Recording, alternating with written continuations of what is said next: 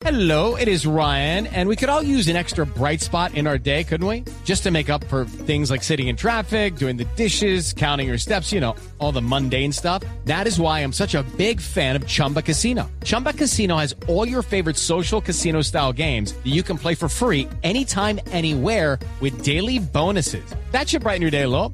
Actually, a lot. So sign up now at chumbacasino.com. That's chumbacasino.com. No purchase necessary. BGW. Void were prohibited by law. See terms and conditions. 18 plus. Luz María Sierra es periodista. Está en Mañanas Blue. 6:17 minutos de la mañana.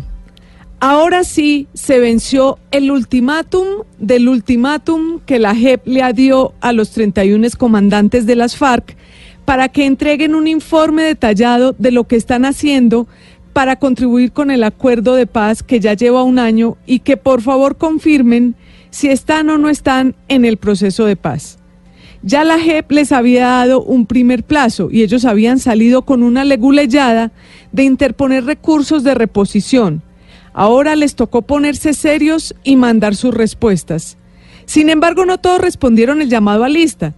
De los 31, solo 18 presentaron los documentos y 9 solicitaron prórroga, es decir, que faltan 4 por aparecer.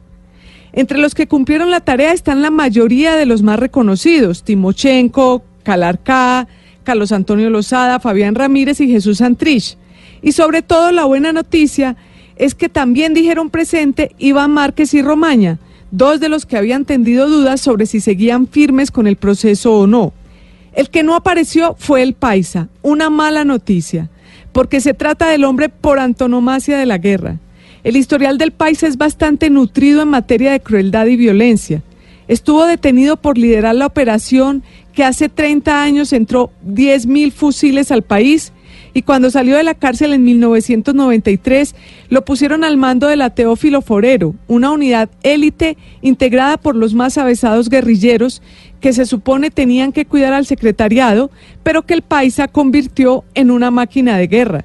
El Paisa lideró operaciones como la explosión de una casa bomba en Neiva que dejó 18 muertos y 45 heridos, el ataque con granadas a Beer Company y palos de moguer en plena zona rosa de Bogotá que mató a una mujer e hirió 73 personas, la bomba al Club El Nogal que dejó 37 muertos, el asesinato de un gobernador de Caquetá, de cinco concejales de Puerto Rico, de un senador, de la hermana del expresidente Gaviria, entre muchos otros.